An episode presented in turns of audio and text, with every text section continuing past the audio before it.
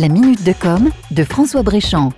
Les territoires des Outre-mer, de par leur éloignement des grandes métropoles et leur étroitesse de marché, ont pour le moment été relativement épargnés par les plateformes de la nouvelle économie. Quelques exceptions confirment la règle. Dans le secteur du tourisme, Airbnb, TripAdvisor et Booking sont devenus des intermédiaires majeurs dans les transactions.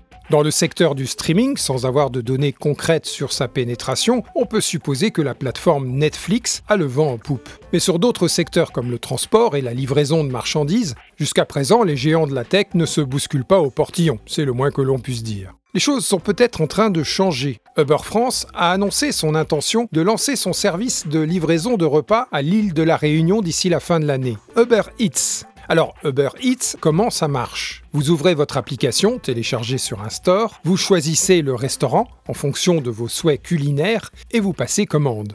En fonction de votre géolocalisation, l'application estime l'heure et le coût de la livraison de votre repas. Ensuite, vous pouvez suivre en temps réel le déroulement de l'opération. Pour monter en charge sur l'île de la Réunion, Uber Eats va devoir recruter une équipe sur place et ensuite former des livreurs. Il existe déjà des acteurs sur le secteur de la livraison de repas à la Réunion, mais cela ne semble pas effrayer Uber Eats. Il est le premier acteur à disposer de gros moyens pour son développement, parce que Uber Eats, c'est déjà plus de 90 millions d'utilisateurs dans le monde et un chiffre d'affaires en forte croissance, malgré des pertes encore conséquentes. Cette annonce est un signe pour le secteur économique ultramarin. Le signe que si pendant longtemps il semblait épargné par la concurrence des géants de la tech, les choses vont inexorablement changer tôt ou tard. C'était la minute de com de François Bréchamp.